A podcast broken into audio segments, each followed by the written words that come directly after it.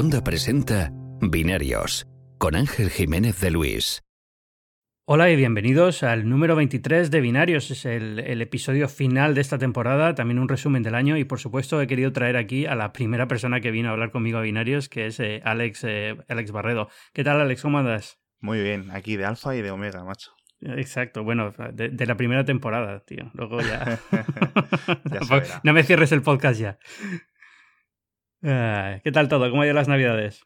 Bien, bien, aquí a, pito cambiado, ¿no? Ya sabes, entre el Bierzo y Madrid, eh, pero bueno, muchos kilómetros.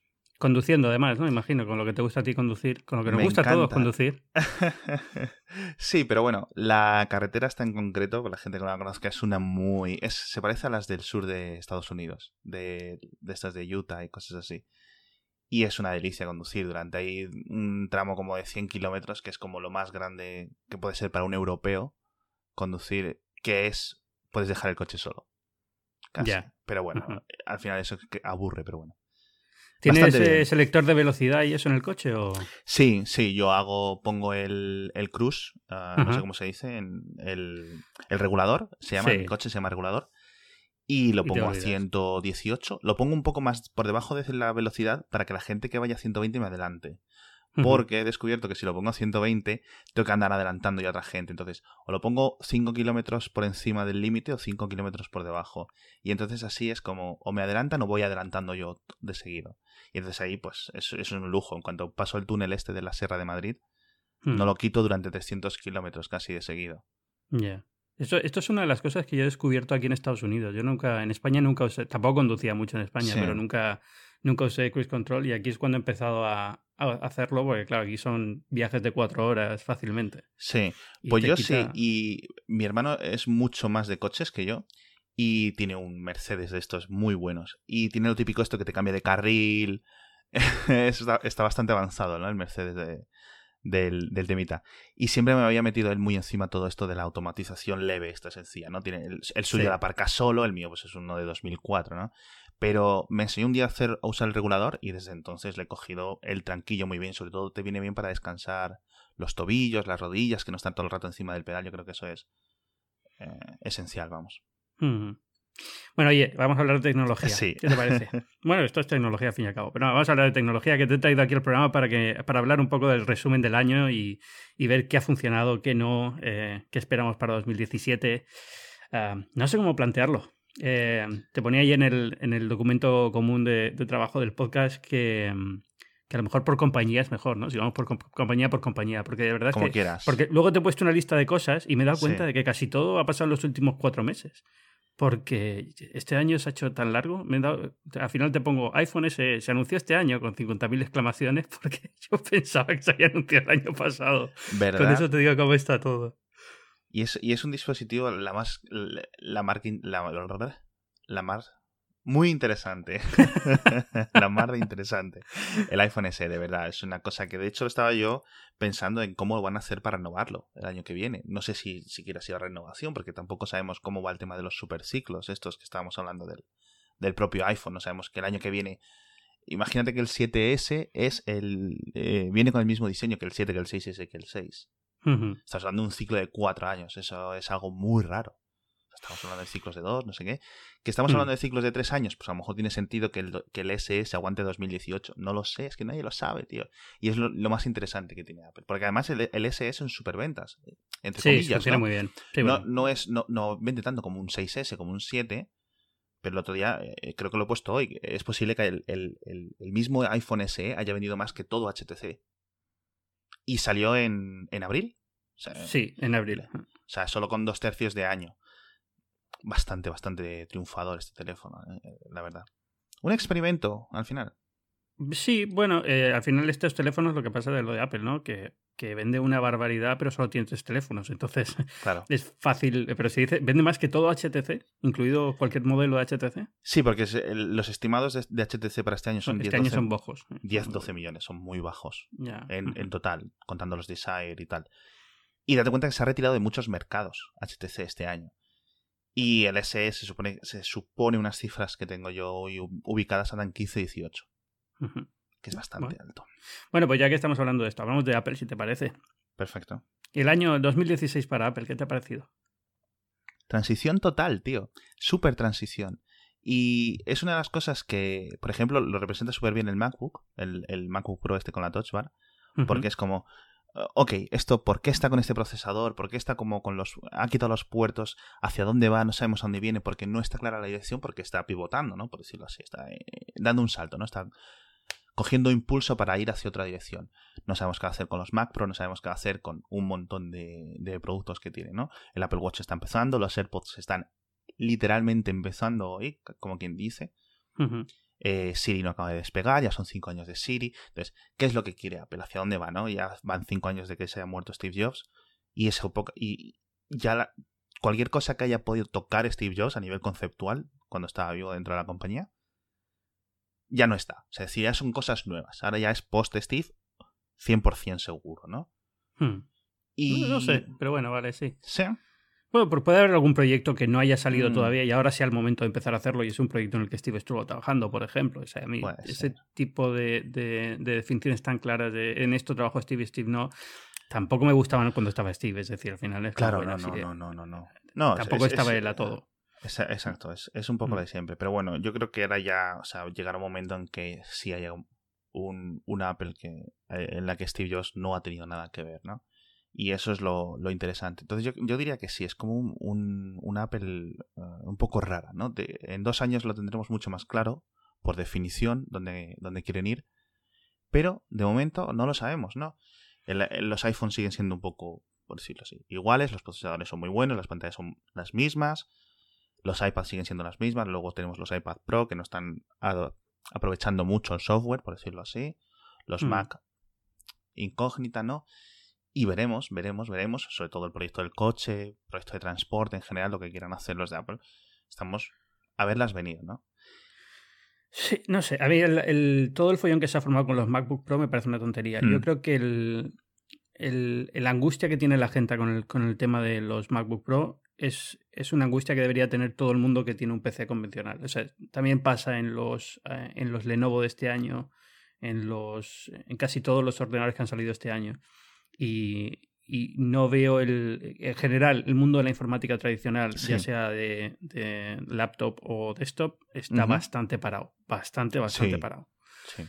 E incluso, incluso en los dos en uno, este año no ha habido nada, nada. que digas tú, uff, me ha renovado, ¿no? Por ejemplo, el Surface 4 pues tiene es, es, bueno, ¿no? ¿No se ha renovado?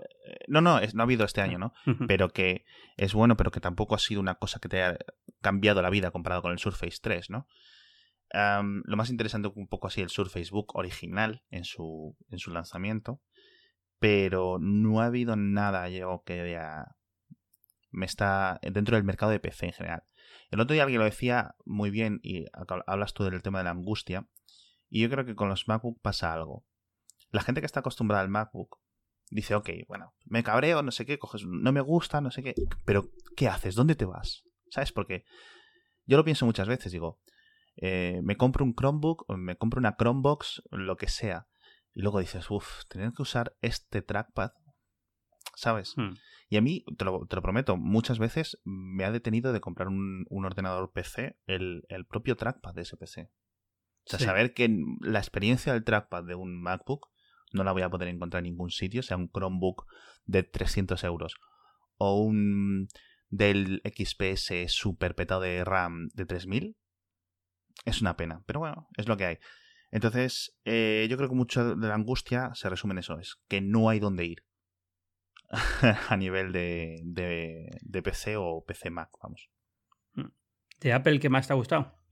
Los ¿O AirPods. qué más has visto? ¿O que merezca la pena hablar de esto? Los AirPods. Yo creo que es, ya te digo, eh, y eh, me intriga mucho el lanzamiento. No sé al final qué es lo que ha pasado, eh, qué es lo que lo ha retrasado tanto tiempo pero en, en, general los AirPods. Pero, claro, los AirPods tienen un, un, una pata coja, por decirlo así, que es Siri.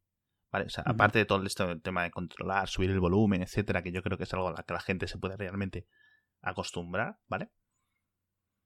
Yo creo que es, demuestra en el futuro, ¿no? Un poco para dónde vamos en la compañía. Yo creo que. Eh, no sé si tú los has emparejado con el Apple Watch. No emparejado, emparejado, pero. O, mm, me Yo lo, uso- lo he emparejado con todo lo que tengo Exacto. por casa. O sea, Dejar- al final Sí, me siento mal porque lo he estado usando muchísimo tiempo. Entonces, era, como. Yo no quería tampoco decir nada hasta no ver el modelo final, tampoco quería darle mucho bombo. sí. Y, y al final el modelo final es prácticamente igual que el que teníamos de preproducción. No he notado, Sí. he estado usando el modelo final los últimos días. No he notado ningún cambio muy, muy, muy grande. Eh, de hecho, ni siquiera muy, muy pequeño. O sea, no he notado cambio, punto. Y Sí. es un productazo. Para mí es lo mejor. eh, just, junto con, con el- la cámara doble del iPhone 7 Plus, es Sí. el- creo que lo mejor que ha sacado Apple en 2016. Y alguien decía por ahí, es que el listón está muy bajo. No, no, el listón para mí sigue igual de alto que otros años. O sea, el- los MacBook Pro, por mucho que llore la gente, a mí me parece que son ordenadores bastante, ba- bastante decentes. Y entonces eh, el hecho de que sea un accesorio lo que se lleva para mí el mejor producto de Apple del año dice bastante, yo creo. No, no hay ninguna duda. O sea, el MacBook Pro, eh, tanto el de Touch Bar como el que no tiene Touch Bar, son a nivel portátil son Eh, de lo mejor de lo sí. que hay. De hecho, Sí, el que no tiene Touch Bar a lo mejor se puede hacer un pase allí, porque es verdad que, bueno, teniendo en cuenta que es más bien un MacBook Hmm. Que han cambiado un poco el También. diseño, que me gusta más el diseño que el que tiene el MacBook Air, todo se ha dicho. Sí. Eh, o que el MacBook, digamos. Eh, ahora se llama, sí, el, el MacBook, porque es pantalla retina. Eh, más allá de eso, tampoco me parece que sea un, un ordenador por el precio que pagas. Yo casi, esta es una pulgada más de pantalla lo que te llevas y, Sí. y el, precio sube bastante por eso. Mm. Y Un poco más de, proce- de potencia, pero estamos hablando de ordenadores que para lo que lo usa la gente tampoco es una cosa. Sí. que- Y mi pregunta es, eh, ¿eres capaz de dejar el iPhone en casa e irte a la calle simplemente con el Apple Watch y los AirPods? Puedo hacerlo, pero tiene que ser No un motivo haces. de fuerza mayor. O sea, claro, es que entiendo, por ejemplo, salir a correr o hacer Claro, eso, es que porque al final, si tengo un bolsillo, ¿por qué no voy a llevar el teléfono? Que luego si tengo que navegar en un momento, mirar No, no. Twitter o cualquier cosa. Obviamente, Mm. obviamente. Pero yo creo que ahí sí hay un cierto campo, ¿no? Para Ujú. yo creo, para crecer, para este tipo de, de lo que decíamos, eh, simplemente conversación, eh, perdón, interfaz de conversación y en un momento determinado, cuando necesites una mínima interacción a nivel de pantalla visual, con el propio Apple Watch. Yo creo que en el futuro hay. Eh, el otro día hablaba en Twitter de que estarían bien unos AirPods con conexión celular, cosa que si ocurre, vamos, estamos hablando de 2019, cosas del 2020, Sí. pero mm, sí veo pronto, por decirlo así, pronto dentro del, del pronto relativo, un, un. Apple Watch con conexión independiente. ¿Sabes lo que me había sorprendido no ver? Y creo que hubiera sido un producto curioso. Dime. Unos AirPods que en vez de llamarse AirPods se llamasen iPod y tuvieran memoria dentro para poner música. Ese es uno de los puntos que decía la gente que es lo que le falla, pero yo creo que la memoria de los AirPods es el propio Apple Watch. O sea, es- Sí. es- yo es que lo, lo veo un producto que va tan junto, te lo prometo. Si Apple fuera Sony o una empresa, digamos, asiática al, al estilo de empaquetar cosas y hacer bundles y tal, ve- vendrían las dos cosas juntas, tío. ¿Sabes? O sea, en plan, por 50 dólares menos el- los AirPods con, con el Apple Watch. Eso suena muy Apple, sí. Pero la verdad es que no los. ah, Para mí, o sea, es que es tan obvio que van juntos. Sí. Sobre todo en este mm, reorganización del Apple Watch hacia una cosa más deportiva. Hmm. Yo creo que, que puede encajar. De hecho, no sé si lo has visto. Hoy se ha pasado este señor Timothy Cook. No sé si lo conoces. Mm, por- Me suena de algo. Mm. Creo que he leído, he leído su blog en algún sitio. por la bolsa de Nueva York. Y claro, han saltado ahí los reporteros financieros en plan. que- Y ha dicho que se ha referido al, al propio Apple Watch, ah, perdón, a los AirPods como un runaway success. Y eso me ha intrigado bastante. Y yo no sé a qué se refiere. Si se refiere en plan algo como Jeff Bezos, es decir, hemos vendido mil veces más que el año pasado. O se refiere a que realmente en unidades están haciendo mucho.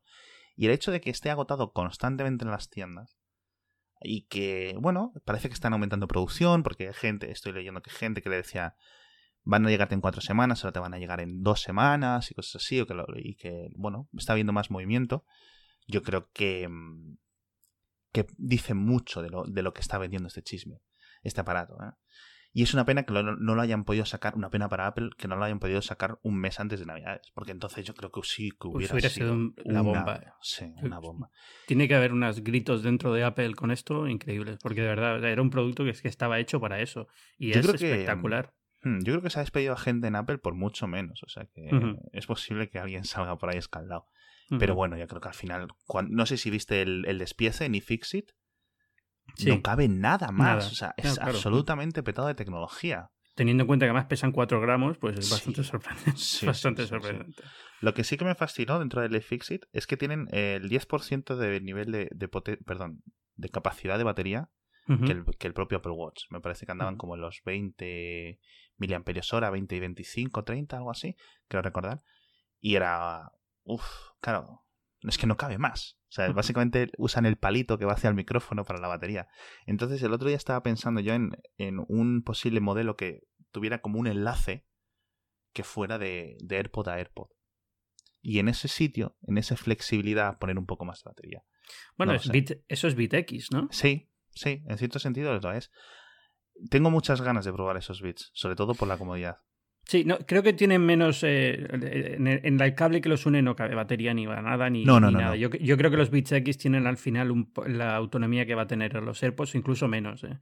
Pero, pero tiene muy buena pinta. Estoy también esperándolos. Han ido a 2017, pero estoy esperándolos porque me gustaría tener unos que pudiera llevar para, Hmm. Eh, más, enfocados a deporte, aunque yo corro con, ahora ya no corro porque tengo la, pierna mal, pero bueno, cuando corría, corría con los AirPods y cero problemas, pero yo entiendo que a mucha gente eso no, es, no le pasa, se le caen o lo que sea, ¿no? depende de tu oreja y depende de muchas cosas. Es que al final es eso, depende de la propia cavidad física, entonces lo que me extraña, y esto se soluciona en los que son internos, por decirlo así, con diversas gomas, diversos tamaños, sí. pero en un dispositivo que es rígido como los AirPods o los EarPods en el pasado, no lo sé. Yo, por ejemplo, a mí los, los, los AirPods tradicionales del iPhone me duelen en mi oído. Pero me duelen más en una oreja que en otra, porque obviamente pues, no soy perfectamente. No son iguales. Mm.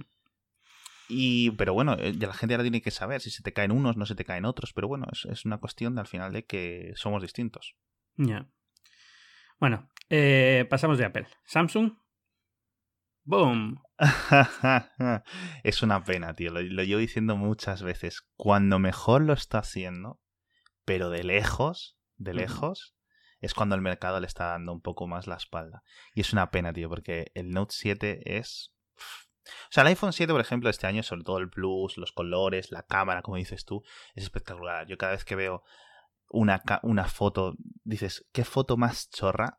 Y qué bien ha quedado con este iPhone, con, el modo retrato o sin el modo retrato, cualquier foto del, del Me metí enamorado. Es que no hay, foto que saque no diga, Dios mío, cómo ha quedado. Es que es eso, ¿verdad? Aún así, aún considero que el Note 7 es un producto superior. Porque es que realmente funcionaba todo fantástico. El escáner de iris, incluso con mis gafas aquí con 50.000 dioptrías, ¿vale? Me funcionaba. habían añadido un montón de cosas en software a nivel del, del, stylus que funcionaban bastante bien. ¿Sabes? Eh, habían solucionado el tema de, por ejemplo, las curvas. No soy fan, por decirlo así, de las curvas laterales. Eh, pienso que no están bien hechas. Pero en el Note 7 habían reducido el, radio de, la curvatura y estaba cómodo. La construcción del Note 7, fantástica por fuera. Dices, esto sí es un teléfono que cueste mil euros, ¿vale? O sea, lo puedes cuando lo tienes en la mano puedes justificarlo. Yo tuve mucha suerte de poder tenerlo casi un mes seguido. Y uff, uff, es, me, me, costó devolverlo, obviamente. Pero bueno, el S7 en general, que ya salió en, en marzo, es un producto increíbmente superior yo creo que, es eso. Al final, yo, no creo que Samsung tenga que despedir el año sintiéndose. Está, es decir, es un golpe muy grande lo del Note, pero se va con, con, un S7 muy, muy bueno también. ha tenido un, teléfono muy bueno durante todo el año. Sí, y que el, el S7 superase la, la cámara del iPhone 6S. Sí sin ningún tipo de concesiones. Y aún así, la cámara del nuevo sigue siendo... Muy buena, sí. Eh, yo la pondría a la par comparada con la, con la del 7.7 Plus. El 7 Plus, por ejemplo, gana en todo este el tema del procesado del software, modo retrato, etcétera, pero en luces tenues, o sea, en entornos tenues, en baja luz, sigue ganando. Y yo creo que ahí es donde tiene que recuperar Apple. Pero simplemente el hecho de que hay una cámara que en varios aspectos, nada triviales, sea superior al iPhone, dice mucho no solo de Samsung, sino del resto de la industria. Y yo creo que salvo el Pixel, no hay otro tipo de cámara que esté a la altura. Sí, y la del Pixel es buena, tampoco me parece tan tan buena como se ha intentado. No entiendo muy bien cómo fue lo del DxO que estaban midiendo o qué, pero no me parece. Está bien, es muy buena cámara. No creo que sea mejor que la del iPhone o la del Samsung. Está en el mismo nivel, digamos. Sí, está ahí. Yo la pondría un poco por debajo de los dos, pero lo que sí creo que hacen muy bien, y sobre todo para ser el primer modelo que hacen, es el procesado de software eh, de las propias fotografías. Eso es lo que, más, lo que me ha fascinado que Google lo haya cogido y le haya hecho mm, tan bien a la primera, por ejemplo, que HTC o Huawei no son capaces año tras año de hacerlo. Yo no sé si es un problema, lo he preguntado muchas veces eh, a mí mismo y a otra gente, le, le pregunto esto. ¿Es un problema de que no son capaces de contratar a 100 ingenieros e ingenieras y decir, venga, aquí a trabajar? ¿Es un problema de que Apple y Samsung contrataron a los mejores cuando cerró Nokia o, qué pasó, no, no, lo sé, ¿no? Hmm. Pero bueno. Saliendo de eso, Samsung eh, sigue siendo un poco rara. Por ejemplo, tiene los Gear X, que, son estos altavoces eh, auriculares inalámbricos, que son un poco desastre, no funcionan del todo bien. el Gear S3. No es muy buena. Claro. el, Gear, el Gear S2 estaba muy bien. Y bueno, tuvo un problema, obviamente, que no tenía la versión clase, la versión un poco más cara, si no recuerdo mal, eh, tenía GPS y tenía altavoz para las llamadas. Pero, y en el, este año sí, pero es súper grande, pero también tiene un precio muy alto como para que, ¿sabes? Entiende, eh, empiece a jugar en, el mercado de los wearables si no tienes una manzana en la caja. Es un poco complicado. Entonces, Samsung tiene un montón de cosas. Para el año que viene, Samsung sí que lo va a tener digamos, otro, otra transición. Todos quieren, no sé si te estás siguiendo los rumores o las rumorologías del S8, que parece que el S8 va a intentar ser S y Note a la vez, con el propio asistente. Con el este. soporte para... Sí, mm. para stylus, con un tamaño extra, reduciendo márgenes al marcos al mínimo. se supone que van a pasar el botón, el sensor dactilar, lo van a pasar la parte trasera van a hacer muchos cambios. No lo sé al final cómo, cómo quedará. Sobre todo, lo más importante siendo Samsung es el precio. Eh, a largo plazo o a medio plazo, mejor dicho. Pero, uff, muy complicado. Muy complicado, sobre todo si Apple coge e intenta romper el mercado con, con un iPhone muy potente. Huawei desde otro aspecto, desde otra dirección, se los pueden comer. Pero bueno, no lo sé. El Note 7, lo que decía, Super Gran Terminal es una pena. Al final ha fastidiado a la marca, yo creo, más de lo que la marca quiere reconocer. Tema de aeropuertos constantemente, tal. La gente que no distingue. Eso sobre todo me sorprende, que todavía sigues yendo a los aviones y te siguen diciendo aquí en Estados Unidos no se puede usar el Gary, ya no está a la venta, ya no lo tiene nadie. Eh, es absurdo seguir recordándolo a estas alturas, yo creo. Decían que, está, que aún había bastantes unidades por ahí, pero yo creo que es un. Quedan, pero es gente que no las va a usar o las tiene guardado o las va a usar sin que te se entere el, azafata o la persona que esté en la avión, o sea que da, igual. O sea, al final mm. ya es un tema que ya hay que dejar de, recordar. No sé si sabes cómo ha ido en Corea del Sur el tema. Em, eh, a nivel de ventas y tal. A nivel de ventas, si les ha pasado mucha factura, si a nivel de imagen les ha pasado factura en Corea del Sur. En Corea del Sur hay un problema y es que la prensa allí es, mm, digamos que es muy ligera con Samsung, ¿vale? Por decirlo así.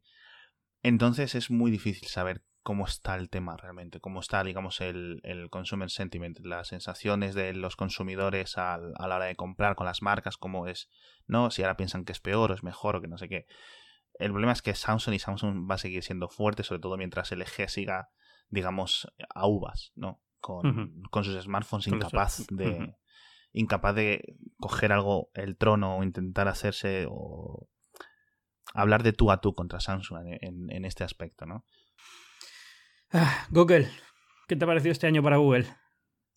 Buf, un montón de cosas que las han hecho súper bien, pero tan bien el, el Pixel. ¿Vale? Pixel es muy buen teléfono este es el teléfono que he tenido que sacar desde el principio. de los Nexus. Le falta, le falta, le falta mucho, pero le falta mucho. O sea, para ser el primer modelo es. Lo, que creo que no sé si lo dije, o sea, se, se habían reído de la competencia. O sea, que sean capaces de coger y que este sea su primer teléfono, decirlo así. Obviamente, eh, con mucha gente que ya estaba veterana de la industria, es decir, no es un producto que sacan de la nada, pero que su primer producto sea tan excepcional dice muy poco de LGs, HTCs y cosas así. Que es bastante sencillo, es decir, una experiencia limpia, un procesado de cámara bastante bien, una batería normal, una, una pantalla bastante buena. Tiene cosas a muy a mejorar, sobre todo el tema de... Dice, no, es que están gastando mucho en marketing y seguramente tú en Nueva York lo veas constantemente. Sí. Em, marquesinas y cosas, digamos, de offline, ¿no? De, de publicidad. Pero es que estamos hablando de, yo qué sé, decenas, eh, veintenas de dólares, al, de millones de dólares al mes. Estamos hablando de que un presupuesto de marketing estamos hablando de, gastos de miles de millones al año, ¿no? Como Samsung o Apple. Se gastan. Pero, pero, aquí el gasto, el problema que tienes es, si realmente les compensa, porque sinceramente, ¿cómo estás viendo las ventas de Pixel? Pues nada. Todo el mundo dice que muy, muy flojitas, porque siguen empeñándose en venderlo solamente a través de su canal, de, de Verizon, online, de Verizon solamente.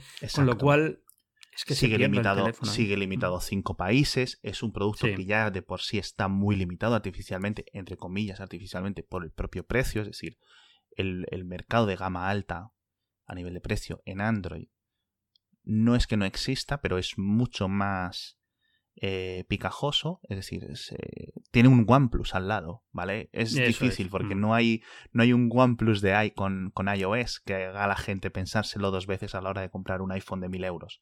¿no? Pero si hay un OnePlus 3T, por ejemplo, o un OnePlus 3, o si hay un Galaxy S7, ya está rebajado 200 euros comparado con el precio de, primavera, ¿no? Y yo creo que eso es lo que, lo que puede hacer, que la gente no ve la, ventaja de tener un, producto. La gente, me refiero el, público en general. Pero por eso lo que tú decías, de por qué HTC mm. no hace esto, porque LG, porque probablemente si le quitas las buenas reviews que ha tenido, le quitas la marca y tal, y simplemente te pones este es producto X estos son los rendimientos y la inversión, y probablemente diga, yo no meto dinero en este teléfono porque no tiene sentido. O sea, voy a vender cuatro y lo que me va a costar promocionarlo. O sea, entiendo que ninguna de estas compañías quiera meterse en estos berenjenales, porque lo que tú dices, al final es muy difícil competir con Samsung y muy difícil competir con Exacto. Mm, yo imagino que medio mercado estamos eh, escarbando en cualquier PDF que HTC cuelga cada mes para ver si podemos ver algo de financieros relacionados con esto, pero está todo bastante eh, eliminado, por decirlo así, ¿no? Está todo bastante... Eh, no están dando nada específico de, este tema, ¿no? Pero no lo sé, no lo sé.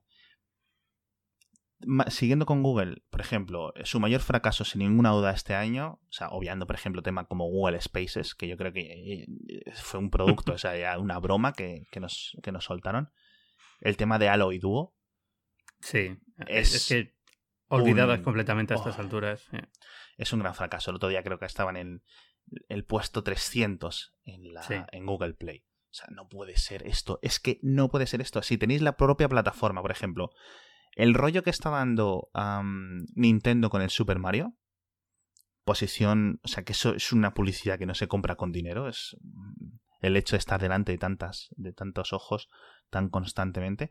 ¿Por qué no habéis hecho eso con, Google Play? ¿Por qué no habéis simplemente usado la propia plataforma de la que sois dueños para promocionar estas aplicaciones? Que le faltan un par de cosas que sí, que no tiene cifrado por defecto. Ok, eso nos importa a ti y a mí, a 4 o 5 más, es una cosa importante que la deberían de tener.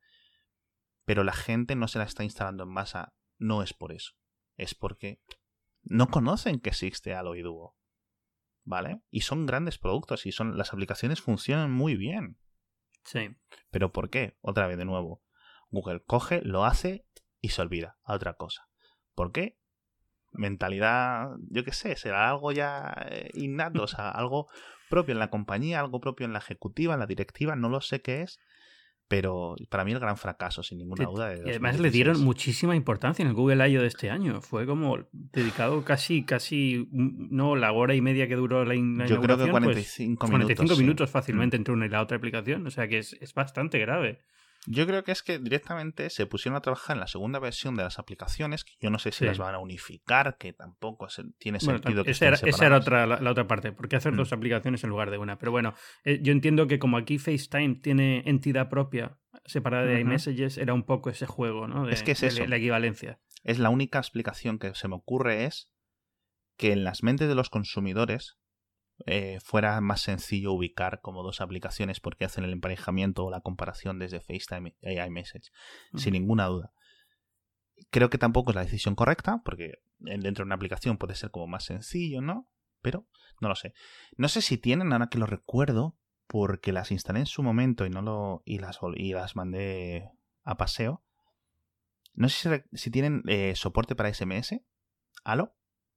Eh, Es decir, que la propia aplicación sirva como iMessage. bueno, te digo que no, pero la verdad es que me pillas a mí también. No quiero decir Creo que no, porque era una de las, como era una de, la- como de las grandes quejas de la gente en, durante esos días. En plan, ¿cómo puede algo tan básico? Recuerdo ahí leer la gente tal que era como, tiene que tenerlo, tiene que tenerlo, tiene que tenerlo. Y el lanzamiento no lo tiene. ¡Guau! No sé, muchas exclamaciones y muchas mayúsculas en Twitter y en, y en Reddit y cosas así. Tienen Hangouts por ahí. Eso es. Es que no sé si la parte de SMS. eh, Android a mí me pillas, pero no sé si la parte de SMS Sí. está mezclada con Hangouts de No, alguna la, forma. la- la parte de SMS la siguen mezclando con Hangouts, pero esto es otra cosa. Eh, controlas Google Play, controlas Google Play Services, mete Google y Allo y Duo a calzador en mil millones de Hangout. teléfonos a la vez. O sea, en cuanto- que, se, que se actualizan a Google, a, perdón, a Android 7, Allo y Duo en tu home screen para tantísima gente. Yo creo que a lo mejor, y se me está ocurriendo ahora, una cosa que no he considerado, a lo mejor tenían consideraciones de de que la señora, una señora danesa que se sienta en Bruselas y, le daba- y no le gustan mucho las compañías americanas, eh, les, les empezaron una investigación más, ¿no? Por Sí. eh, temas de anticompetencia. No lo sé, puede ser, puede ser, imagínate que es por eso, por un poco por ser precavidos, pero no lo sé. Mm. En fin, Google Home, el altavoz, ¿qué te ha parecido? Google Home bien, fantástico. No lo he probado yo porque, eh, a nivel personal. Creo que no se vende en, esta, no se vende en España, no. ya ah, sabes. vale. No sabía si había llegado a España o no. No, no, no, no. De hecho, el Google Pixel sigue solo en cinco países. Mm. y, y es eh, eh, algo que Más debería estar más, mucho más importante. No, el Google Home sigue limitado hasta, a Estados Unidos, como el propio Amazon Echo, que está limitado, creo, si no recuerdo mal, a Estados Unidos, Reino Unido y Alemania, eh, Sí. curiosamente. Mm. Simplemente al, al, al Google Home le ocurre Amazon Echo. Sí, la gente, Amazon Echo, sobre todo en Estados Unidos, si me lo sabrás Es explicar tú mejor, Es brutal. De hecho, Es- si quieres, lo, lo enlazamos con la siguiente compañía Sí. que quería preguntarte por Amazon también, así ya lo vamos Sí. enlazando en, en la conversación. Amazon Echo aquí, estas navidades, ha sido brutal. Si no conozco al 50% de mis amigos no me han dicho que alguien le va a regalar en su familia un Echo a alguien, no me lo ha dicho nadie. Es increíble el éxito que tiene. Es- sí. Es, Google al menos se ha dado cuenta de eso, pero que esto lo haya perdido Apple es para darle a ti con, la gorra en la cabeza, pero vamos. Pero es que no tiene un buen producto Apple, tío. Pero que Eh, no, bueno, que sí lo tiene, que Echo no es tan bueno. A ver, todo esto viene de un problema No, muy grave de Echo no percepción de. Siri y, y Sí, de, y de exacto. Google. Es decir, Google Home también ha demostrado que Google tampoco está tan avanzado como la gente está diciendo. Sí, O sea, cuando sí. intentas hacer este tipo de productos para ciertos escenarios, hay todavía muchos límites muy difíciles de sobrepasar. sí. Entonces, Em, yo creo que Amazon Echo se ha convertido, se ha hecho el iPod, por decirlo así, de los asistentes es. virtuales. Ya la gente. Tienes un Amazon. Yo es confírmame, porque yo eso es la sensación que tengo yo desde la distancia, a través del otro lado del Atlántico, es que eh, es la que te digo, sinónimo de asistente virtual en tu salón. Y yo no sé si la gente está diciendo tiene una, tienes un Amazon o tienes un Alexa. Yo creo ¿Qué es que. Alexa? Sea, el Tienes- problema de todo exacto. esto es que Alexa ha ganado el reconocimiento como eh, Sí. Siri es la inteligencia artificial que llevas en el bolsillo. Aquí en Sí. Estados Unidos que Siri tiene más importancia, ¿vale? Sí, mucho Es, más. Siri es como, ah, es la chica que está en mi teléfono y Alexa es, ah, es la voz que me habla en casa. Ent- es un poco la, Sí. Bueno, digo chica, pero ahora que puedes cambiar la voz y es chica o chico Sí. Siri. Pero, pero, pero la sensación es esa, ¿no? Que Alexa se ha convertido, ha conseguido el puesto de soy la inteligencia en tu hogar. Hmm. Y es un puesto que Siri podía haber hecho perfectamente. Al final, el truco de Echo es simplemente los micrófonos de profundidad que te permiten hablar con él desde cualquier parte de la habitación sin, sin tener que gritarle, te Exacto. reconoce bien la voz, ese tipo de cosas. Pero eso es un tema técnico que Apple también podría poner. O sea, no tengo ninguna duda de que 2017 vamos a ver un altavoz con Siri, pero ninguna duda. Mm, No sé. quizás, quizá, quizá porque a través de un de terceros con tema de SiriKit. Puede ser, puede ser un Beats, puede ser un Beats, puede ser un Ah, Beats y un Bose, puede ser un montón de cosas. Es decir, no tiene por qué ser de Apple propio, sino, pero pu- puede ser que hablan en el programa y presenten tres altavoces, un Beats, un Bose, no sé si un Bose porque está medio peleado, Mm. pero bueno, un Beats, un, un iHome y un no sé qué, y son tres, o un Philips, y son tres altavoces que tienen eh, Siri integrado. Y cualquiera Sí. que haga altavoces, ahora dentro del el Made for iPhone, del programa de Made for iPhone, de que haga accesorios oficiales, puede Sí. integrar Siri en la parte de audio. Y entonces eso te abre ya eh, todo, el, todo el campo este de, de Echo y de Amazon y demás.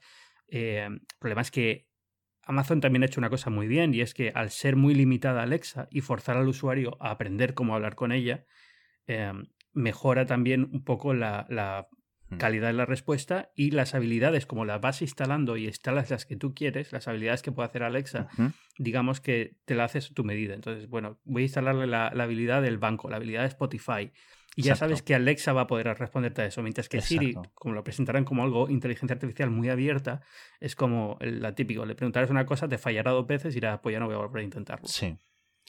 Es muy em, reminiscente de, los, las líneas de comandos, ¿no? Leía por ahí hace tiempo, que te presentan una pantalla algo opaco, una caja mágica en la que tú realmente no sabes cómo hacer, ¿no? Y eh, pasaba con la línea de comandos, que no sabías qué comandos elegir para hacer algo, ¿no? Y que cómo lo solucionaba la interfaz gráfica y que con estas líneas de comandos, por decirlo así, conversacionales, nos vuelve a ocurrir. Yo creo que es una buena solución lo que está hablando de las, de las skills de Amazon, el Amazon Echo. Eh, tema de Siri. Han tardado cinco años en meterle el SDK, en abrirlo para otras aplicaciones. Yo no sé en Siri, por ejemplo, mm, si por ejemplo tienes una integración con Spotify, creo que sigue sin tenerla, ¿no? O sea, decir, mm, reprodúceme... es que uso, uso Apple Music, con lo cual tampoco te puedo decir seguro. Creo, que, no. que, no. creo que no. no. Pero aún así, eh, parece que falta como mucho camino, pero para mí los asistentes virtuales están en el paso a cuando los asistentes de mapas, que es como hay que verlos, está en, la época de los TomTom. Te funcionan, ¿vale? Y están así, pero no son Google Maps hoy en día. Y yo creo que eh, al futuro sí los vamos a usar cada vez y cada vez y cada vez más, ¿no? Pero bueno, depende momento. hay que darles como un poco de tiempo, pero sí es cierto que estamos dándole años y años y que la cosa incluso hay veces que eh, Google, que es como han decidido llamarse a sí mismo, el, asistente de Google ya no tiene nombre, ¿no? Se, se llaman como ellos, como la empresa y ya está. Perfecto, ok. Eh, cada día... ¿Tú ves es un problema? Sí, no. No lo sé. es, que, es que al final la tontería de Alexa y Siri como personalidades hace que sea mucho más fácil hablar con ellos. Tiene sentido, pero date cuenta que Google eh, es como la marca o el, ente al que tú le preguntas desde hace 20 años casi, ¿no? Entonces, tiene como cierto sentido. Imagino que lo habrán estudiado ellos, ¿no? Porque sí. ciertamente no tenía ningún sentido esta confusión con Now y cosas así que había antes. Eso no tenía, o sea, ningún tipo de, sentido. Pero que lo llamen Google, ok, perfecto. Lo digo, ¿sabes por qué? Porque mm, me he encontrado ya varios casos de gente hablando en Twitter de cómo reaccionan los niños, por ejemplo, a Siri y Alexa, y es muy difícil pensar en un niño haciendo lo mismo. O sea, el otro día hablaba alguien de eh, mi hijo, eh, le habían regalado un, un, eco a la familia por Navidad y habían estado jugando todo el día con el eco y creo que al final de la noche el niño le dijo, quiero decirle adiós a Alexa, ¿no? Eh, buenas noches Alexa. Y esto es, ese tipo de cosas no se compran con dinero. Eso es impresionante. O sea, eso es, es un hueco que te has ganado en un futuro comprador a 10 años vista que no lo vas a conseguir llamándote Google. Eh, es una cosa que yo creo que sí tiene cierta ventaja, ¿vale? Los nombres eh, humanoides, por decirlo así. Eh, pero es muy pronto para saberlo, cómo vamos a reaccionar en el futuro, o cómo, sobre todo esta gente más joven, ¿no? Que no está acostumbrada. Lo que sí está muy curioso de Amazon es el rumor de que va a haber un Amazon Echo con pantalla el año que viene, que lo, creo que lo publicó Mark Gorman en Bloomberg. Sí. Y ahí sí que me da mucho, mucho interés esta cosa, porque no solo el tema de cocina, mostrarte las recetas y cosas así, sino, ¿le recuerdas el Asus um, Zembo? que era este robot que iba como medio rumba, medio pantalla. Sí, que tenía una pantalla también, te ponía una carita. Sí. Pues yo creo que si le consiguen poner algún tipo de iteración que no sea muy, muy, muy, digamos, de ojos, ni cosas así, pero que puedas encontrar algún tipo de, de línea o de forma de expresar emociones o cosas así. Quizás como incluso la... No sé si ves eh, SpongeBob, la que tiene como un robot, un, ordenador mujer. el, el ¿Cómo se llama este hombre? El, el que es un... Bueno, Plankton. Tiene, y tiene simplemente una línea. O sea, es como un electrograma. Pues yo creo que ese tipo de cosas pueden ayudar mucho en una pantalla, sobre todo a la gente joven, sobre todo a la forma a la hora de, interactuar con ellos, ¿no? Un, Una pista visual. puede funcionar muy bien. Entonces ahí es donde tengo yo mucho interés en ver y ojalá que lo, traigan ya no solo a España, sino en español, me da igual de qué forma, pero eh, la verdad es que tengo muchas ganas. Y bueno, volviendo atrás, el Google Home lo que le pasa es el Amazon Echo y a Apple lo que le pasa es el Amazon Echo. Que lo sacan como dices tú, me parece súper interesante que lo saquen así. En plan, eh, digamos, mandándolo a diversos mercenarios a la guerra contra el Amazon Echo, ¿no? En vez de meterse con un reproductor. Decían que había un prototipo de Apple TV con un montón de micrófonos, pero que o que Apple había considerado usar el Apple TV para porque ya estaba en muchos hogares en Estados Unidos, es decir, ya estaba dentro del salón, con lo cual podía ser como un poco caballo de Troya, pero que en muchas ocasiones estaba detrás de un mueble o debajo de no sé qué cables, que los altavoces ahí no funcionan bien, que está como con polvo, y es cierto, y es totalmente cierto, este tipo tiene que ser una entidad totalmente distinta. Entonces, no sé cómo Apple lo va a solucionar, no sé si Apple pretende que la gente tenga 2, 3, 4, 5 productos encima. Microsoft, has visto cuál es su solución. Ponerlo en los ordenadores que tenemos en casa, obviamente, ¿no? Yo creo que Apple al final, si hace lo que dices tú, ¿vale? Es posible, ok, que deje a terceros hacerlo, pero yo creo que el objetivo de Apple es que eh, los iPhone estén en modo escucha siempre. Sí, no, siempre, más o menos. Ya lo están con Hey Siri, pero, pero el problema es que no, no tienen los micrófonos que necesitas para ese tipo de interacción, ni el volumen de altavoz que necesitas para ese tipo de interacción desde el otro punto de la casa. Que al final, el problema que tiene Apple, yo creo que aquí es, eh, es cómo, hacer a Siri entender quién está hablando, por qué y dónde está. Es decir, que no es lo mismo cuando yo le pregunto a Siri una cosa en mi teléfono que cuando se la pregunto cuando estoy sentado en el sofá. Sí. Pero, pero bueno, y que no salten los dos sitios a la vez, o que si hay dos altavoces que tengan Siri activado, que no salte uno y el otro, que son los mm. problemas que también tiene, que tiene Amazon con Alexa, ¿eh? le pasa bastante. Pero, pero bueno, eso son, es una solución técnica que imagino que tendrá los años que tenga de desarrollo y ya está. Sí. Luego hay una parte que tiene Apple que Amazon, por ejemplo, no tiene o que Google no tiene. Es que Apple se queda las, la mayoría de las, digamos, de las eh, conversaciones privadas. No sé si estoy eh, equivocándome. Pero como que Amazon se queda todas las conversaciones, luego las utiliza, las mezcla, las combina de forma anónima, etcétera, tal. Google también hace eso. Y que se supone que Apple, en tema de Siri, como eh, sobre todo ahora que se ha abierto a terceros, está siendo mucho más precavida, mucho más. Yo creo que si temo que eso esté limitando un poco el ascenso de Siri, ¿no? Sobre todo por la ventaja que tenían en, eh, desde su lanzamiento y cómo ha sido sustituido en el futuro. No sé si al final Apple va a tener que hacer un poco de concesiones de privacidad o dejar a la gente que haga que extienda su privacidad, decir, ok, a mí no me preocupa tanto esto, quiero que Siri sea mejor. Si, si el precio a pagar es que almacenéis mis conversaciones o todo lo que se oye en mi casa durante meses, ok, adelante. Ya. Ah, oye, hablando, antes de dejar Google, Amazon y, Apple, eh, ya que las tres están metidas en. Bueno, no solamente Google y, Apple, pero eh, ¿qué ha pasado con los wearables? Eh, bueno, hemos hablado del, del, S, del S3, pero, pero en general, ¿cómo ves a Google con el tema este? Porque ha sido un año en el que se ha olvidado por completamente que existe Android Wear.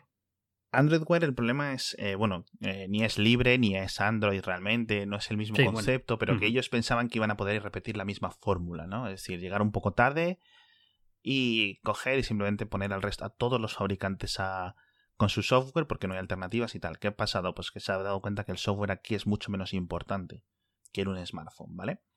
Y que el gran competidor o el el líder de Android no lo está usando, está usando su propio ecosistema y dejándolo todo de lado. Esto nos, esto, aparte de meter dudas al resto de fabricantes de Android Wear, Huawei, LG, etc., han metido dudas a Google, yo creo.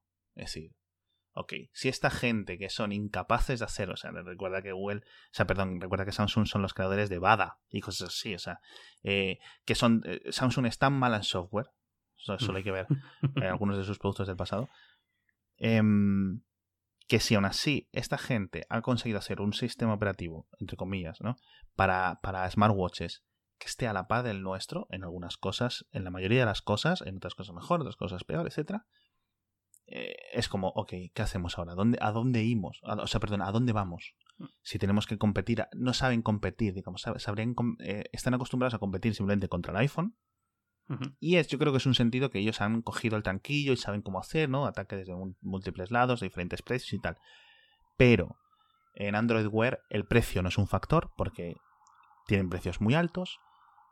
Hay mucha, mucha más competencia y sobre todo hay como muchas más categorías a jugar.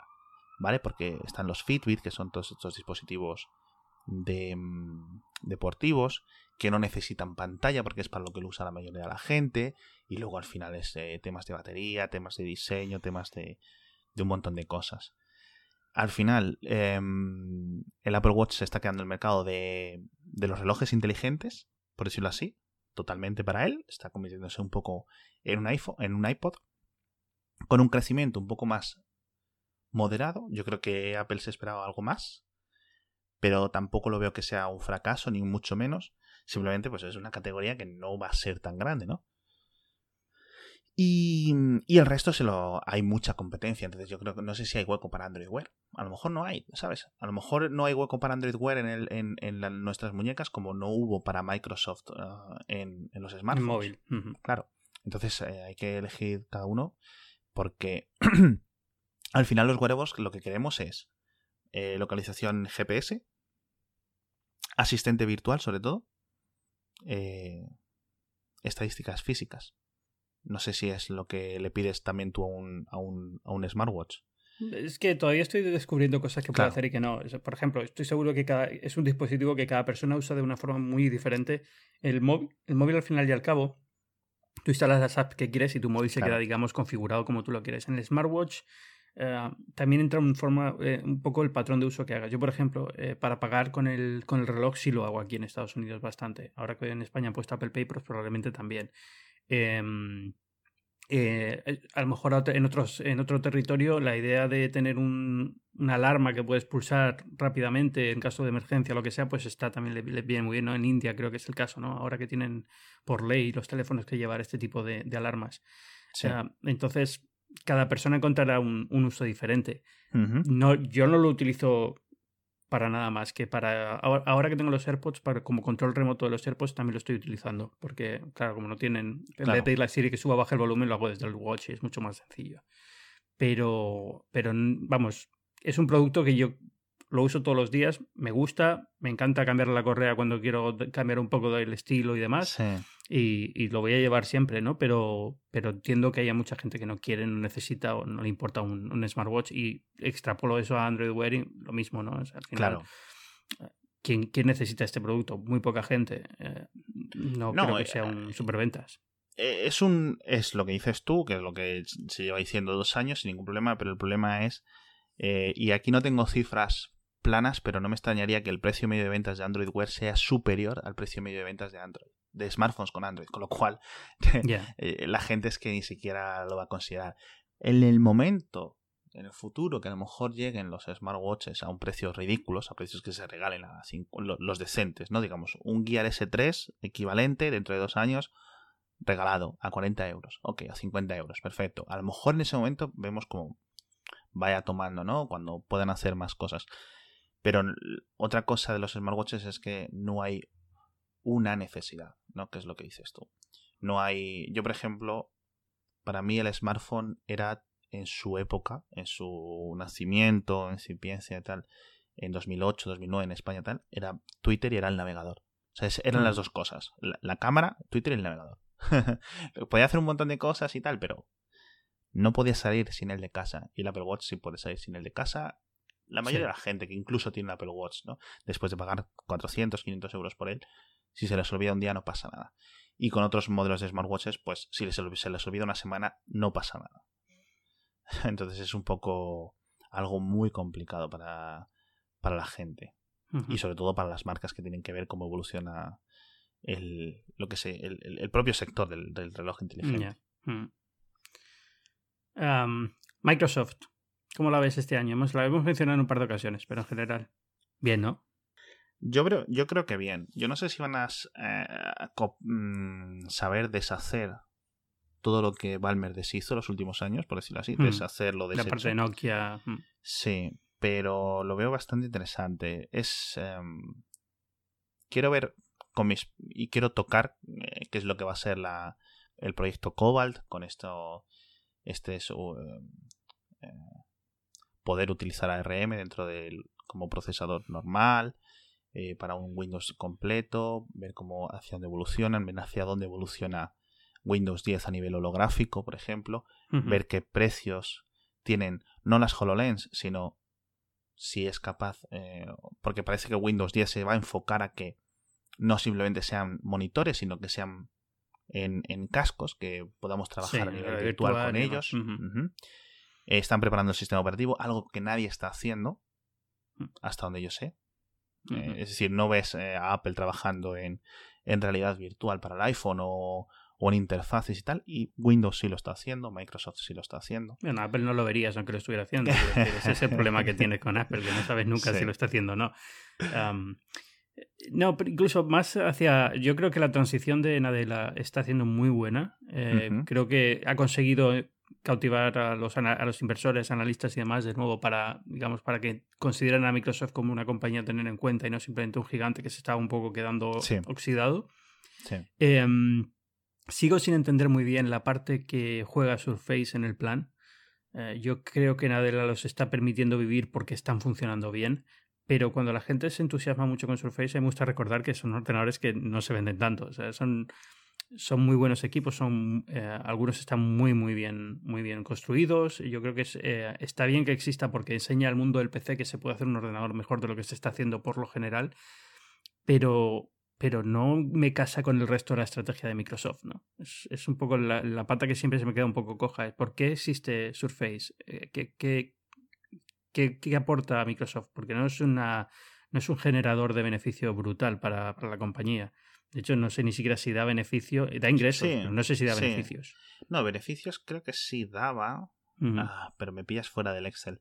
Em, yo creo que aparte de como de pastor, ¿no? Para el ganado, es decir, para mostrarles el camino a sus fabricantes, a sus socios, hacia dónde pueden ir o dar una oferta limpia, porque la experiencia de comprar PC sigue siendo la misma. Eso es el tema, sí, eso sí puede ser. Te compras un PC y viene como un campo de flores que hay que digamos, eh, traer el jardinero y retocar y tal. No es como cuando compras otro tipo de ordenador que hmm. lo usas y ya no tienes que preocuparte ¿no? de lo que viene con él porque viene con lo justo. Entonces yo creo que eso beneficia tener al, al, cliente tener una opción limpia, más pura, más decir, por decirlo así. Que luego de beneficios o no, yo creo que es algo que Microsoft se puede permitir. Yo creo que sí, creo recordar que sí, pero no me preguntes si es mucho, si es poco, incluso. Sí, yo creo que en los últimos ya estaba dando, pero, pero sigue pareciendo una categoría de producto que requiere muchísima inversión sí. para que genera malestar con socios, este tipo de, de problemas asociados que al final no, no, sé muy bien por, por dónde salen. me ha gustado mucho el Surface Studio este año. ¿eh? Yo creo que es un ordenador increíble. Lo van a usar cuatro gatos, porque es un ordenador para cuatro profesiones muy contadas. Sí, sí, sin duda. No, el Surface Studio, que es este de, de pantalla. a mí me, pantalla gigante. Mm. Sí.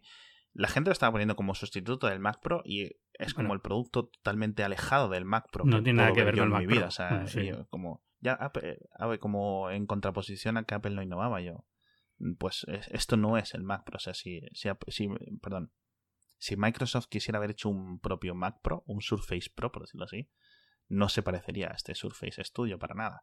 El más interesante es, para mí sigue siendo el Surface Book, que es el mejor 2 en 1. Lo he podido probar muy poco, el, el Surface Book, pero yo creo que tiene lo suficiente de portátil, lo suficiente de tablet, eh, un rendimiento brutal, pero obviamente nos volvemos a ir unos precios que se le van a la gente. a mí se me queda siempre muy cojo porque eh, como tableta es una tableta muy pesada, es una tableta con poca autonomía. Como ordenador en general portátil es muy pesado, sobre todo este último que ha ganado es más pesado que el anterior. Eh, y luego el, no sé, como que no acabo, de entender muy bien lo del Windows 10. La parte táctil de Windows 10 nunca me ha gustado. O sea, los Surface 4, que también lo he estado probando y demás, siempre me ha parecido como que no es del todo. Al igual que, que el iPad le falla poder ser más productivo, le fallan ciertas cosas que tienes en el en MacOS o en OS X ahora. Eh, al, a Windows le falla esa parte táctil que sea mucho más sencilla, más intuitiva, que el producto sea más ligero, más fácil de usar, más mm. directo, ¿no? Que no sea, que no parezca que estás usando el dedo sobre un, sistema operativo creado para usar con un ratón. Ya. Yo creo que hay, em, sin duda, tiene es cierto componente lo que dices tú, es decir, que parece otra cosa medio adaptada, medio por adaptar aún, pero llega un momento en que mm, me pregunto si realmente eso ya no está en algo es subjetivo a nosotros. Es decir, estamos tan acostumbrados a los tres botoncitos, al clic eh, certero con un cursor de ratón, un no sé qué, al cursor parpadeante, etcétera, que no somos capaces, a las ventanas flotantes incluso, hmm. que no somos capaces de ver cómo trabajar en estas interfaces. Y realmente tengo mucho, eh, me parece muy meritorio cuando la gente está y se esfuerza a hacer un cambio y decir, voy a estar con el iPad Pro o voy a estar con un Windows 10 y voy a estar completo, ¿no? Porque a lo mejor necesitas ese mes, mes y medio como mínimo para reordenar tus neuronas, eh, reordenar el software que utilices, porque tú no puedes pretender, no voy a usar el iPad Pro y luego cuando te falta el, la consola de comandos a los dos minutos, vuelves corriendo, ¿no? A tu Debian. Pues no. Em, hay que entender el, nuevo sistema. Yo creo que a Windows, la gente que usamos Mac día a día, nos pasa un poco eso, ¿no? sobre todo la parte táctil. Por cierto, se supone, otra, dentro de la rumorología, que esta interfaz que se llama Metro, que luego al final le cambiaron el nombre, etcétera, de los, digamos, de los cuadraditos, em, que Microsoft la, va a renovar. Eh, que están trabajando en un, en un concepto nuevo. Yo imagino que si viene algo será algo de tridimensional, tema de virtual, realidad virtual, pero, pero no lo sé. Y ahí entonces a lo mejor es el salto que dices tú, que hace falta. Sí. Yo creo que hace falta por los dos lados. Es decir, también se lo he hecho falta al, al iPad Pro. Que este año he vuelto a, eh, he vuelto durante un tiempo estuve usando solamente iPad Pro y luego por tema de probar equipos de Apple que sacaron los MacBook Pro, sacaron el MacBook de 12 nuevo y demás, pues al final acabo siempre volviendo por H por día acabo escribiendo de nuevo con el, con el MacBook, pero eh, el iPad Pro de 13 para mí este año he vuelto a redescubrirlo, es una maravilla de, de equipo, pero le sigue faltando esa parte que puede venir, puede no venir, no sé qué está preparando Apple para este año con el iPad Pro, con el para 2017 pero como que no veo... Mm, no, no, no, tengo todavía muy claro cómo se unen estos dos mundos, ni si se pueden unir. Entonces, me cuesta verlo también por Microsoft. Exacto. Yo creo que llega un momento en que me resigno. Es decir, eh, esto no va a ser. Y no voy a nunca a tener el mismo, la misma sensación, el mismo rollo de computación en un iPad que en un Mac. Entonces, o me adapto al nuevo mundo, por decirlo así, o sigo usando Macs y PCs 10, mm, 15 años hasta que dejen de fabricarlos, ¿no? Eh, y seguramente sea lo segundo lo que haga, ¿no? Pues simplemente por comodidad y como por, como por inercia. Pero le pasa eso. ¿Sabes qué es lo que temo yo? Que al final se quede en nada, tío. Porque hayan perdido estos años con Windows 8, 8.1 y tal, para que la gente al final nunca se adapte a este, a este tema de metro. Es decir, la gente coge, llega, pum, se pone sus pantallas flotantes de ofimática, por decirlo así, y digan pa'lante. Y luego cojan todo cualquier. Que me pones un chip ARM 835 y que mi smartphone le pongo un HDMI un USB-C y tengo aquí un PC completo, les da igual, van a seguir comprando los PCs de 300 euros. Pero es que precisamente por eso a mí me gustó mm. mucho Windows 8. Yo creo que Microsoft cometió un error con Windows 8, pero el error no fue de abandonarlo, sino no seguir por ese camino. yo entiendo que es muy duro. exacto, es muy duro romper con, con todo lo anterior.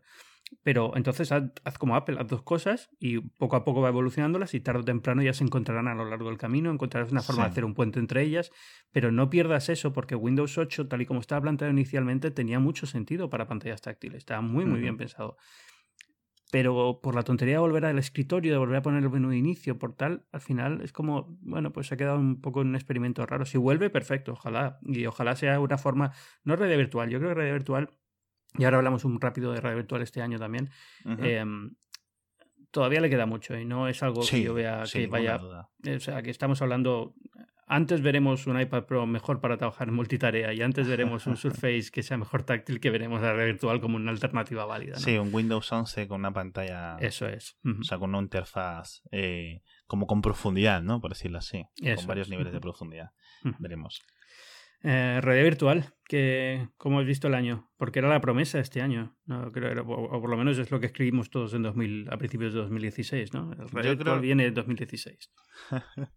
Yo creo que el, el, para mí el, ganador, o sea, hay como un montón de ganadores, ¿no? Está como todo muy movido, ¿no? Está en este Es un año millennial, le damos estrellitas a todos, todos sí, lo importante es participar. Y el, que, y el que lo ha hecho mal le damos una sonrisita.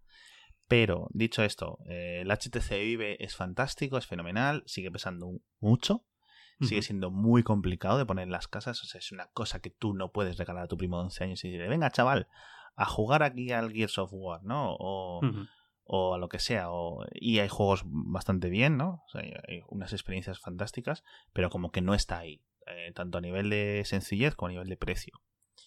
Eh, temas como el PlayStation VR lo solucionan un poco, un poco bastante. Sobre todo temas de sencillez, de que es casi enchufar y venga a, pilotar. Pero no sigue siendo muy caro, ¿no? Yo creo que en el futuro llegará un momento en el que una PlayStation con un PlayStation VR esté en este rollo de los 500 euros como paquete y yo creo que ahí sí despegará por esa parte. Pero dicho esto, eh, para mí la realidad virtual yo creo que va a llegar en eh, para las masas va a llegar desde el móvil. ¿Vale? Es decir, el, el, el A11, las nuevas GPUs, las Adrenos nuevas, todo esto van a ser tan potentes donde está tirando todo el mundo todo el dinero. O sea, no sé si este año he flipado porque no me había dado cuenta. Ha pasado totalmente fuera de mi radar lo bien que ha funcionado Nvidia a nivel de empresa, a nivel corporativo, financiero. Y es porque básicamente están en dos mercados que lo van a explotar, o sea, van a explotar a nivel de beneficios para Nvidia, que son tanto inteligencia artificial en el coche como el rendimiento gráfico en nuestros hogares, ¿no? Realidad virtual, etc. Y yo creo que ahí hay mucho potencial. Pero dentro de la, del... O sea, aparte que la realidad virtual y la aumentada van a acabar convergiendo en un tipo de realidad mixta o como lo quieran decir o lo que sea, no sé cuál será la buzzword en la buzzword en, en 2018, 2019 que usemos todos, em, pero yo creo que desde el móvil, sobre todo para las masas, es decir, no va a ser tan espectacular, pero jolín, yo no necesito una televisión 4K HDR para ver las nuevas series de Netflix, ¿no? Me las cojo aquí en mi teléfono de 5 pulgadas o de 5 y media y me veo series y series y series. Y yo creo que eso es lo que hace mucha gente. Es decir, que hay videojuegos espectaculares para PlayStation, para en Steam, no sé qué. Sí, perfecto. Pero luego están todos los niños que vuelven al, al, al Minecraft o que estamos en el iPad eh, o jugando juegos tontísimos o el Super Mario Run, etcétera. Como que hay hueco para todo, pero lo que va a ser masificado es digamos, la gama baja, por decirlo así, sin ser algo que, que denoste, ¿no? Y a ver si hay hueco ahí para Apple, entre comillas, que es un poco la grande que no está dentro del mercado. Hmm, ya, es, es, típica, eh, aquí típica de Apple, Fashion. Eso lo harán, lo harán los últimos cuando ya todo el mundo esté, haya probado que el mercado funciona y con sus soluciones y se acabó. Al final es, es lo que hay. de todas formas, yo sigo pensando que lo de poner el móvil en unas gafas es un poco raro, porque te quedas sin móvil. No sé, es, no acabo de ver el... Sigo pensando en una solución individual es un poquito mejor en te ese quedas, sentido. Te quedas sin móvil, pero da igual porque tú no puedes usar el móvil mientras estás usando las gafas. ¿Sabes lo que me refiero? Ya tienes la cara. Sí, sí, sí, no, la, la, cara la tienes ocupada, claro, los ojos los tienes ocupados en, en, la pantalla. Pero no sé si habrá alguna forma de hacer esto diferente que no implique mm. usar tu propio móvil. Que sea, o que tu móvil esté conectado inalámbricamente a la gafa, pero la gafa tenga su propia pantalla, porque al final también las pantallas del ah, móvil, no, no sé, puedes poner más pantalla, más resolución, no tengo ni idea cómo se hará o cómo quedará al final, pero... Sí. No sé si entra dentro del tema de realidad virtual las Snap, las Spectacles. las Spectacles de Snapchat. Ya, te, ya, te, digo, bueno, ya te digo, te digo, uh, esto es mi predicción, en dos meses las hemos olvidado, así de claro ya empieza a notarse que la gente la está olvidando aquí en, Estados Unidos, o sea que con eso te digo todo. Em, eh, te voy a pedir otra vez que confirmes mi sensación. Y la sensación que estoy teniendo yo con varias, varias personas de, allí, anglosajón, bueno, angloparlantes, eh, es que es un tema que os, y te meto en el grupo por meter, la prensa estadounidense se ha inventado, es decir, ha creado el entusiasmo artificial por este producto que no existe. Este, que hay un chaval de 15 años que está haciendo cola por comprarlas y que hay gente que realmente hace que las compre, las vende, que tiene interés y tal. Sí, perfecto. O sea, estoy seguro. Que hay un mercado a futuro dentro de estas cámaras en la cara y tal. Sí, perfecto. Que es raro que no esté GoPro en el mercado. De momento, también raro pero que, que, va a ser Snapchat o que va a ser Snapchat con este tipo de cosas, no. Soy muy escéptico de las espectáculos y le echo la culpa a la prensa y totalmente, o sea, totalmente contigo en que en dos meses la gente va a pasar del tema, sobre todo porque es un, A ver, es un tema eh, de un lanzamiento muy bien orquestado por Snapchat, perfectamente controlado el tema de las colas para que haya colas, para que se haya expectación, muy divertido esto de que nunca sabe dónde va a estar la máquina que las vende. Eh, incluso cabrear a la gente, ¿no? Ponerlas cinco veces seguidas en Los Ángeles y una en, en Milwaukee en medio de la nada. Y, la gente de Washington diciendo, pero tío, que tenemos una ciudad aquí también con cinco millones de personas, ¿no? Pero, pero no es. Una vez hay, una vez hay supply, una vez ya tienes muchas unidades, no veo el entusiasmo que tendría que ver para darme cuenta de que esto funciona. No lo sé, ¿eh? Em, tampoco sigo mucho Snapchat, entonces no sé si de repente todo el mundo está empezando a usarlas para grabar, pero la sensación que me ha dado es que la gente se queda un poco decepcionada con la calidad del vídeo y, y cuando ha pasado la novedad de grabarlas y tal, tiene que recordar que tiene que grabar con esas gafas y tiene que recordar cómo se hace porque no le sale natural. Sigue siendo más natural sacar el teléfono y grabar con la cámara del teléfono, digamos. Exacto. El, el smartphone tenía una ventaja en su época y es que no teníamos una cámara con nosotros. ¿Vale? Eh, con lo cual, pues era natural y ocupaba un hueco en el que estaba vacío. No había nada. Pero este tipo de gafas compiten con una cosa pues, que ya está ahí. y además es mucho más versátil, más potente, más capaz, más todo, ¿no? Entonces ahí es donde yo no le veo mucho sentido. Por otra parte, a nivel empresa, eh, Snap, que es como se han renombrado ahora mismo ellos, eh, bueno, va a ser salida a bolsa ahora en unos meses, etcétera, y yo lo estoy viendo cada día más complicado para ellos, tío. Estoy esperando muy, muy, muy, muy, muy, con mucha ansia eh, que publiquen o que dejen caer las nuevas cifras de usuarios, de usuarios activos que hagan, porque quiero ver si están acelerando, si no están acelerando, si qué están haciendo, porque es un producto que en Asia está pasando desapercibido y yo no sé Completamente. O sea, yo entiendo que puedes triunfar sin estar en Asia, que hay hueco para todo el mundo, por ejemplo, ¿no? Eh, pero como que si China o Japón no entran al juego, ¿vale? Es decir, algo falla, ¿no? Es decir, esta gente que como coge todo tan por, eh, por oleadas fuertes y que se mete y no sé qué, eh, y no están dentro de Snap, y no están... al final estamos los europeos y los estadounidenses. Sí. Dentro de Snap. Instagram se los está comiendo a nivel software, es decir, todas las prestaciones están yendo a Instagram. Eh, comentamos rápido también así de paso el año en redes sociales, pero al final es eso, es Facebook y Instagram, que es parte de Facebook. Al final es que se lo comen todo han hecho un año magistral en, números, en crecimiento, en capacidad de reaccionar ante la competencia y sacar productos que son, serán copia o lo que quieras, ¿no? Pero al final no deja de ser una forma de reaccionar y llegar a saber que puedes ocupar tú ese hueco, rápidamente. Tal cual. Ah. Le pasa como a mm, Microsoft en los 90. O sea, podemos estar toda la vida lloriqueando de que habían copiado esto de Microsoft y mientras los de esto de Apple, por ejemplo, hasta que no se den cuenta que es que realmente eso no importa. O sea, eh, mira dónde se fue Apple en, después de él. podían tener toda la razón y podían haber innovado antes. Da igual, da igual. Y hay un problema aquí porque eh, si tú, en tema de cuando, por ejemplo, Instagram Historias ha copiado tema de las historias de Snapchat y las están calcando y están añadiendo cosas nuevas, etcétera, tal. Pero es un tema como muy espontáneo, ¿vale? Entonces, ¿quién tiene más usuarios? Instagram. ¿Dónde va a ir la gente, sobre todo los usuarios que tienen como muchos followers y tal? A donde tienen más usuarios, ¿no? Entonces, como es un tema espontáneo, mi, mi, mi sensación es que no van a grabar dos veces. Es decir, si tú vas a un concierto, no vas a grabarlo un momento, emitir así la tontería o el momento entre amigos, las risas, etcétera, publicarlo en Instagram y luego volver a reemularlo, o sea, para grabarlo en, Snapchat. Entonces yo creo que esto va a ser una, espiral negativa para Snapchat. Yo creo que irá perdiendo fuerza poco a poco a través de que la gente se vaya yendo hacia eh, las historias. Al menos la parte pública de Snapchat, que tiene una parte fuerte, muy fuerte, privada de mensajería, etcétera, ¿vale? Ahí es donde yo creo que puede rascar un poco de, de, movimiento. Y luego está haciendo un montón de compras, de compañías, Snapchat, etcétera. Pero bueno, a nivel de lo que yo puedo ver o lo que puedo entender es ese. Porque por ejemplo, en el pasado Twitter y Facebook eran compatibles. Tú podías estar en las dos redes a la vez, ¿no? Incluso podías publicar lo mismo, ¿vale? Pero no puedes hacer lo mismo en Snapchat y en Instagram, ¿vale? Eso y esa es la, dificultad que yo le veo. O sea, yo puedo ver cómo pueden convivir en un teléfono em, WhatsApp y Telegram, por ejemplo, pero no puedo ver cómo la gente puede Atender a dos redes sociales a la vez. Exacto. Dos redes sociales que dependan tanto de algo tan espontáneo como es una imagen o un vídeo rápido y que no tenga nada más. Y sobre todo, pues eso, no se pueden enviar de Snapchat a Instagram ni viceversa. Entonces, yo creo que ahí debería de ganar por, por lógica Instagram. Para terminar, Twitter, ¿cómo lo ves? Ha sido un año fantástico. ¿eh? Hemos, hemos, acabado con el racismo, hemos acabado con la homofobia, hemos acabado con todo. Las, elecciones presidenciales han sido muy bien gracias a Twitter.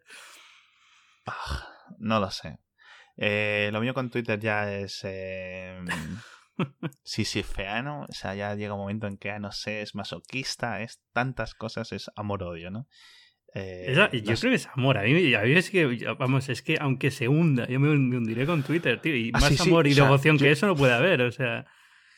Yo tengo, o sea, yo sin duda. Pero claro, eh, yo sin duda, o sea, Twitter, que Twitter se va a la mierda, eso lo sabemos todos, ¿no? Pero que voy a estar ahí hasta el día en que tienen los servidores, como cuando la gente del Second Life, eh, o cuando cierran un, un, un, RPG masivo de estos ahí que siguen los, los cuatro fanáticos ahí reunidos. yo, ahí voy a seguir yo con Twitter pero no lo sé, no sé a qué juegan, esta integración de vídeo está tardando más de lo que debería haber tardado, porque claro, son temas que se tienen que hacer negocio, o sea, perdón, acuerdo a acuerdo, a nivel concreto, que no es una cosa que ellos puedan. Eh, bueno, 2017 por lo menos se supone que vendrá con beneficios, o sea, se han dicho ya, ¿no? Que van a enfocarse en que por lo menos haya beneficios trimestre tras trimestre. Que van a centrarse, sí. Hombre, lo que... La corriente eh, mayoritaria, por decirlo así, es la gente que piensa que van a reducir un montón de empleados y como ya lo están haciendo, pero aún más, es decir, eliminar un montón de gente y venderse a capital privado, lo que sea, no lo sé. Claro, capital privado, luego a ver qué quieren hacer con eso, porque es cierto que hay un valor, pero no hay un valor para 300 millones de personas, hay un valor como para 50 millones de personas si se ordena, es decir, si se limpia toda la base y tal. ¿Que nos quedamos 50 millones? Más felices que nadie. Hmm. Más felices que nadie. Pero es un problema que eh, tiene un director ejecutivo que no está lo que está o que no está, ya lleva un año, o sea, ya no es en plan. Ya no se le ya, no se le pasa, ya no se le perdona que no funcionen los planes. No, no, no, no, no, no, sin ninguna duda. Y que tiene que tiene que abandonar el barco, tiene que dejar ahí que entre alguien. El problema es que si se va a ir, se va a subir Anthony Noto. Que tampoco es mucha mejor solución. Y no sé si es mejor solución, es que exactamente es eso. No sé si vas a ver. Entonces, ¿cuál es la solución? Que venga un, que un Satya Nadella, ¿no? De Twitter, por ejemplo, así. Que vuelva eh, Evan Williams o que vuelva. Eso es, eso, iba a decir. Que venga, que venga Evan Williams de nuevo y haga algo con Medium, con lo que sea, ¿no? Pero que haga algo ahí y que cambie un poco la perspectiva.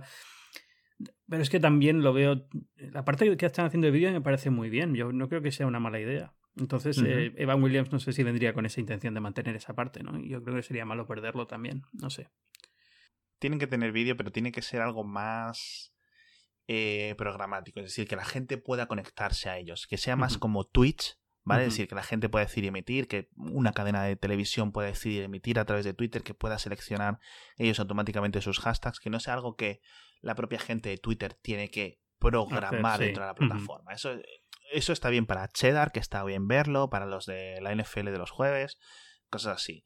Pero si quieres crecer tienes que montarte una plataforma, ¿no? Es un poco como la plataforma publicitaria de Snapchat, que tenías que enviar los, las, las, creatividades por mail y luego te las subían ellos y cosas así. No. O sea, esto tiene que tener. Tiene que ir diferente, sí. tiene que tener eh, crecimiento.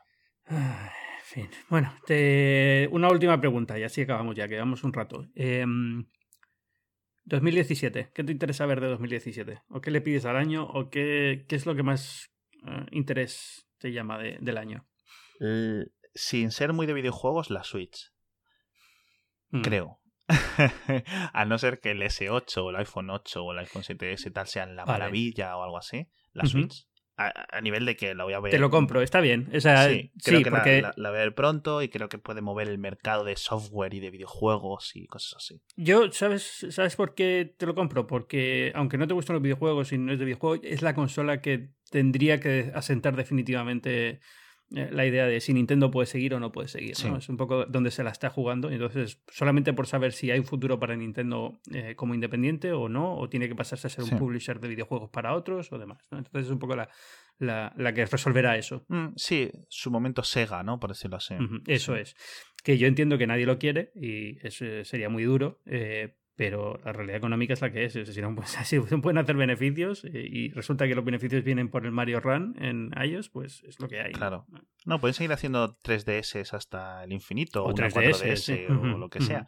Pero a mí, lo, una, para no alargar mucho de la, de la Switch, me interesa una cosa.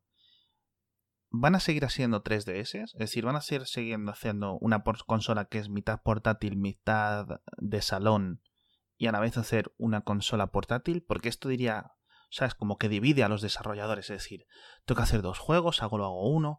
Es decir, yo no sé si la Switch va en el, en el futuro tener el lugar de la portátil de Nintendo, es decir, que la, la 3DS mm, quede aparcada de cara a 2017-2018 en favor a una Switch porque realmente tiene una buena batería.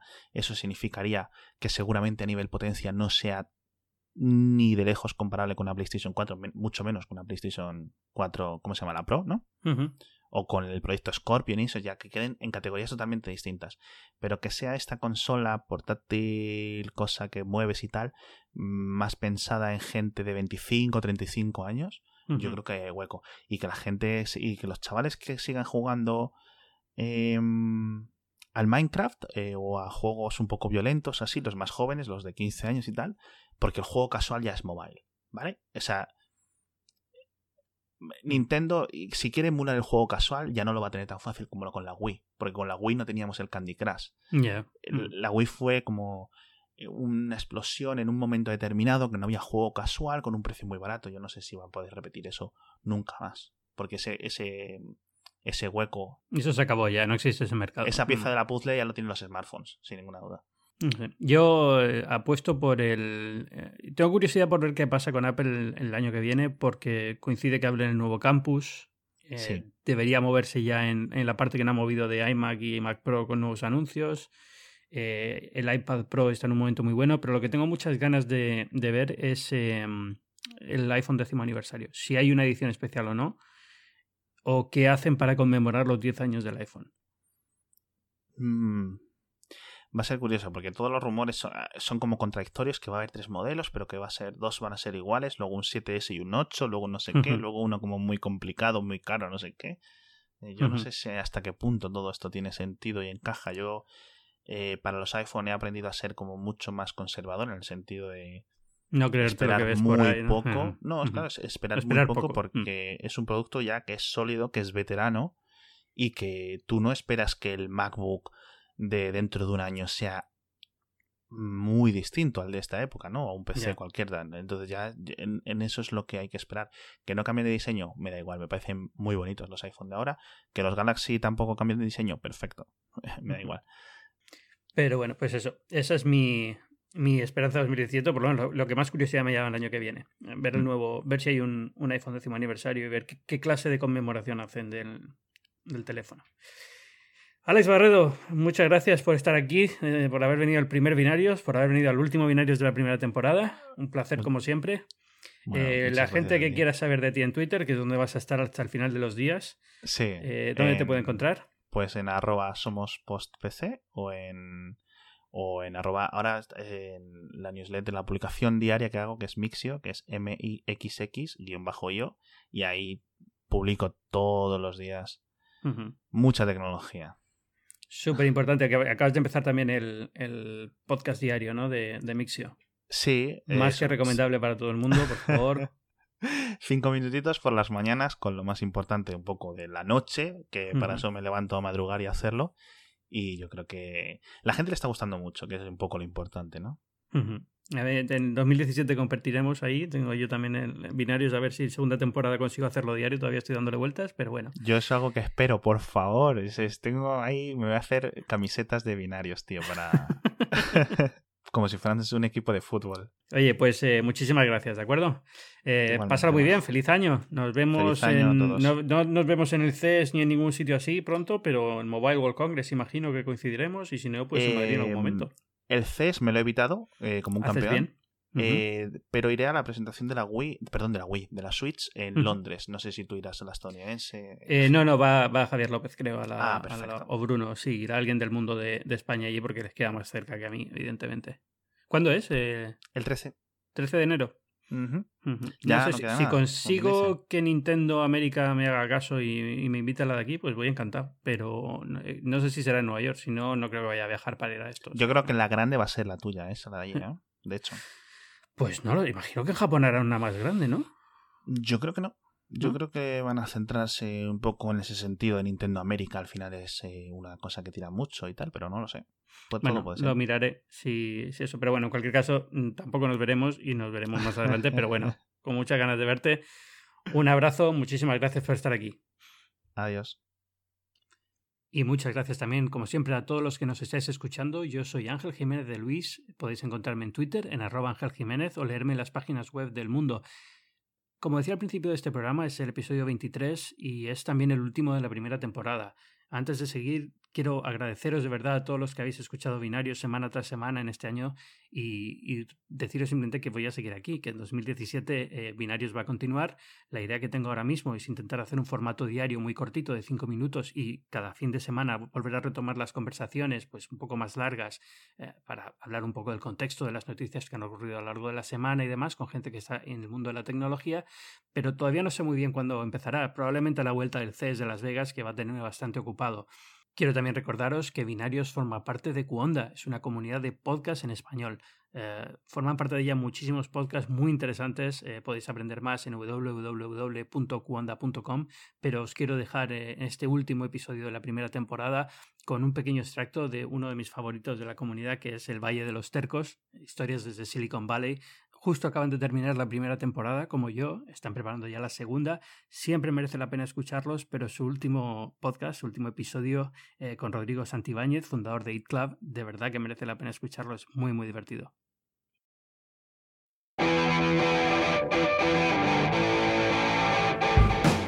Hola, ¿qué tal? Esto es El Valle de los Tercos, el podcast que busca a los latinos que quieren triunfar en Silicon Valley. Hoy vamos a hablar con Rodrigo Santibáñez, no será un nombre famoso, pero es alguien que creó una empresa de 400 empleados y levantó inversiones por más de 17 millones de dólares. No es poco. Rodrigo estudió en Monterrey, pero su historia de emprendedor empieza en Roma, donde era ejecutivo de una multinacional. Yo me lo imagino paseando por la Fontana di Trevi, como en una película de Fellini. Claro, personalmente fue, fue excelente. Viviendo en Roma, todo pagado, viviendo muy bien. Me dice, ahorita es el momento en que hay que renunciar. Y le dije, ¿cómo? Rodrigo le hizo caso a su mentor y se vino a Stanford a hacer un MBA. Cuando se graduó ya no quiso volver a la vida corporativa, ese vivir para trabajar en vez de trabajar para vivir. Eh, entonces mi primer trabajo fuera de Stanford fue repartidor de, de comida, este, mientras que mis amigos estaban ganando 150 mil dólares o 200 mil dólares al año en Google o en McKinsey. Y ahí es cuando empieza la parte más interesante de la historia de Rodrigo y de Eat Club una empresa que mezcla un sistema tradicional de la India, del que ya te vas a enterar, con tecnología de Silicon Valley para llevarle comida a empleados corporativos.